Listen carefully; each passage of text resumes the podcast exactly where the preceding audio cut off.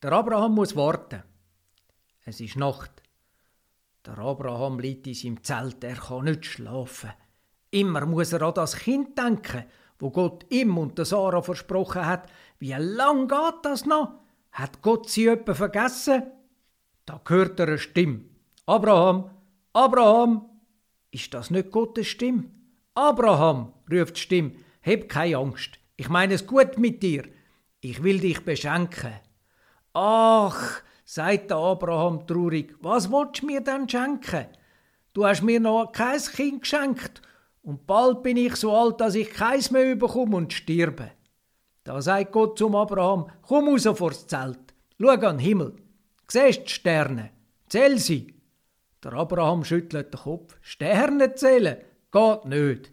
Es gibt viel Sterne am Himmel, kein Mensch kann sie zählen.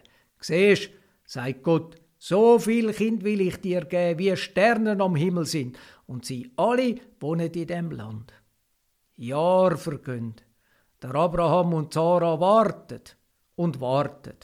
Da sagt Sarah am einen Tag zum Abraham: Du, warum warten wir eigentlich noch? Ich bin schon viel zu alt, ich habe kein Kind mehr bekommen. Und du wirst auch jeden Tag älter. Heirat noch eine andere Frau. Nimm doch einfach meine Freundin Tagar, die ist viel jünger als ich. Sie kann dir sicher noch ein Kind schenken. Das gefällt dem Abraham. Er überlegt nicht lang und nimmt Hagar neben der Sarah zu seiner Frau. Und wirklich, bald darauf kommt sie ein Bübli über, der Ismael. In dieser Geschichte hat es einen Fehler.